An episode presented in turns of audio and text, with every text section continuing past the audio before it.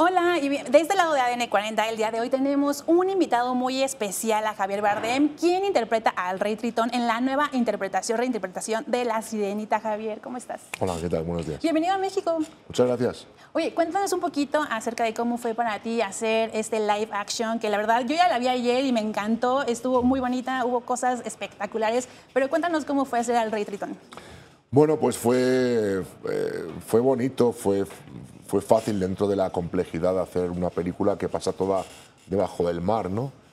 Eh, pero fue hermoso pertenecer a un clásico como La Sirenita, ¿no? Y revisitarlo con esta nueva historia, donde entre otras cosas la relación del padre y la hija, pues se humaniza un poco más, ¿no? Se entiende el miedo y, el miedo que tiene ese padre de, de, que su última hija deje el hogar, ¿no? Y cómo eso lo traduce en una rabia que, que, que, no tiene sentido, ¿no? porque el amor verdadero es el amor eh, que, que, consta en ver al otro por quien es y respetar. En este caso, su hija quiere ser lo que quiere ser, no lo que él espera que sea.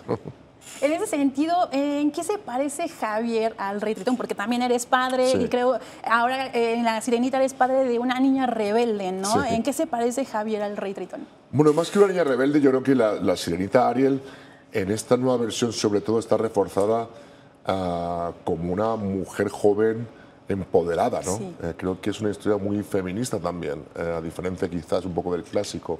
Aquí ella sabe muy bien lo que quiere ser, cómo quiere conseguirlo y salir de ese predestinaje a la que estaba abocada. ¿no? abocada. Eh, yo, ¿en, qué me parezco a él? No lo sé. La teoría como padres la sabemos todos. No hay que ponerlo en práctica y es difícil. Pero ojalá que mis hijos, cuando me recuerden, me recuerden como un padre que apoyó el viaje que ellos quisieron hacer con sus vidas. ¿no? Eso está increíble. Ayer que estábamos en la alfombra roja, me encantó porque habían muchos niños, hicieron algunas preguntas y algo que me llamó mucho la atención es que justamente todavía vemos la magia dentro de ellos, ¿no? Mm. Eh, por ejemplo, eh, preguntaban si creías en las sirenas, ¿no? ¿Cómo fue para ti ver a los niños, eh, pues todavía no viciados, digámoslo, de alguna forma? Bueno, me pareció muy hermoso ver que las tres eran chicas pequeñas, muy jovencitas, niñas muy jóvenes, con preguntas muy interesantes sobre la magia y sobre lo que hablábamos del lugar de la mujer, eh, la fuerza de la mujer, la fuerza de las chicas, ¿no? que le preguntaban a Halley. ¿no? Me parece que, que, es hermoso, ¿no? es un público tan, tan complejo, porque es tan, tan eh, eh, sensible ¿no? a, a, qué mensaje se les, se les, se les introduce a través de la película. Y creo que en ese sentido esta versión de La Sirenita es muy hermosa, pero también como decía antes, les, empodera a las niñas, ¿no? les da el lugar que merecen como mujeres en la sociedad.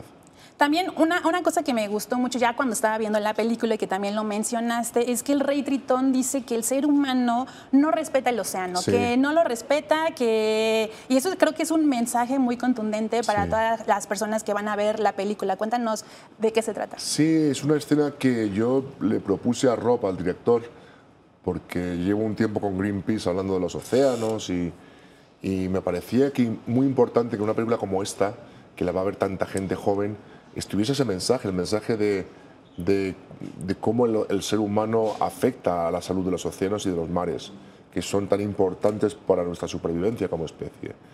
Y a él le pareció muy bien y esta escena tiene todo el sentido, es el rey Tritón quejándose y recogiendo junto a sus hijas todos los desperdicios que el ser humano ha tirado al mar, ¿no? considerando que el mar es, una, es un basurero inabarcable. ¿no? El mar tiene una, una periodicidad, o sea, tiene una, un límite y estamos viendo las consecuencias de, de, de, la devastación de los mares. ¿no? Con lo cual, que eso esté en esta película es, es importante también. Una de las cosas que creo que llama muchísimo la atención dentro de la película es sin duda el soundtrack, porque se escuchan voces fuertes. Eh, cuéntanos un poco cuál fue tu canción favorita, cómo se vivió esta parte del soundtrack de la película. Pues se vivió muy bien. Yo tengo una canción en la película que se llama Impossible Child, que es una canción original de Alan Menken y Luis Manuel, Miranda, joder, Manuel Miranda, perdón, que saldrá en los extras cuando la película se ponga en las plataformas, porque eh, no pudo llegar hasta el corte final por el tema de longitud, ¿no? Eh, de, duración de la película. Pero todas las canciones son las antiguas y las originales para esta nueva versión, son muy hermosas y están hechas con una calidad a nivel interpretativa eh, de los cantantes, actores, actores, actrices, maravillosa. Y el otro día en el, estreno en Los Ángeles la gente aplaudía después de cada número, ¿no? por la calidad vocal de, las actrices y de los actores. No, y se notó también acá todo el mundo estaba aplaudiendo y la verdad es que se siente ¿no? el poder de las canciones. Eh, cuéntanos cómo fue tu relación de compartir escenario con Hailey, que la verdad se ve que se llevan increíble, que hay mucha química. ¿Cómo fue trabajar con ella? Pues fue fácil, es una, es una mujer eh, muy linda, con una energía hermosa. Eh, estaba nerviosa, es su primera película, pero sobre todo lo que más me, llamó la atención es el aura que desprende. Ella, es, tiene un alma hermosa y es así, nació con eso. Y entonces es muy fácil adherirse a eso, ¿no? Y a mí como padre progenitor de ella en la película, me fue muy fácil decir, yo te voy a proteger. y, fue un placer, y, fue un baile, fue un baile de los dos. Y luego cuando ella calentaba la voz para cantar la canción, simplemente calentando la voz, a mí ya me emocionaba. La calidad que tiene como, como cantante es impresionante. Cuéntanos, tus hijos ya vieron la película, saben que eres el Rey Tritón, ¿qué piensan de eso? No lo han visto todavía, se estrena en, la verán el próximo viernes eh, y es sin duda el día, la fecha que más espero con anticipación. Estoy muy nervioso, también muy excitado con la idea de poder compartirlo con ellos y ya sabes que los niños son los peores críticos, así que esperemos que pase el examen. y cuéntanos cuál fue tu parte favorita de la película, la que más disfrutaste, a lo mejor hubo alguna anécdota dentro del rodaje, porque además hay muchos efectos especiales muy interesantes. Bueno, yo creo que la parte fundamental y que, más disfruté de la película fue el hecho de, de compartir con mis compañeros y compañeras este espacio donde recreábamos el mar, ¿no? el, el fondo del océano Evidentemente había mucho efecto especial, era, era, mucha, era todo un estudio, era eh, un blue screen, pero los elementos, la ropa, eh, las, las, conchas, los corales, los habían puesto en el, en el, en el estudio.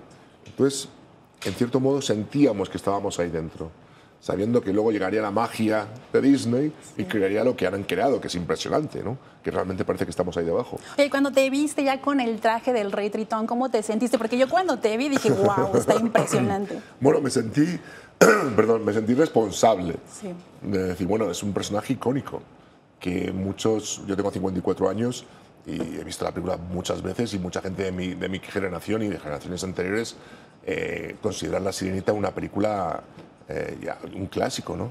Entonces, bueno, hay que estar a la altura de ese personaje que pertenece a tan, a tanto, al imaginario de tanta gente ya, ¿no? Y bueno, uno llega con, con, humildad a eso, intenta hacer lo que puede y luego tiene la ayuda de todo este equipo enorme de gente extraordinaria que hace que, que, que lo tuyo brille, ¿no? Finalmente, ¿qué mensaje le darías a todos los que van a ver? Porque hay muchas generaciones, creo que se van a unir para ver esta cinta, desde los que vieron la primera adaptación hasta ahorita, ¿no? Entonces, ¿qué mensaje te gustaría darles? Bueno, yo creo que es una película para disfrutar desde los cero años hasta los 150 como muy joven. Eh, y es una experiencia cinematográfica, hay que ir al cine a verla porque la música, la calidad de las imágenes es impresionante. Y que aun teniendo mucho efecto digital, el corazón de la historia está muy por encima de eso, ¿no? Y entonces creo que es una película muy emotiva, pero también una película que te hace eh, sacar muchas carcajadas y emocionarte con la música. Creo que tiene muchísimas cosas que ofrecer al, público. Totalmente de acuerdo. Javier, pues muchísimas gracias, por la entrevista, por los detalles de la película y no sé si hay algo más que quieras agregar que no se haya dicho. Pues un placer y que ojalá que os guste la película. Perfecto, pues ya lo saben, es una película que no se pueden perder y que estrena este 25 de mayo y pues bueno, muchísimas gracias. A ti, gracias.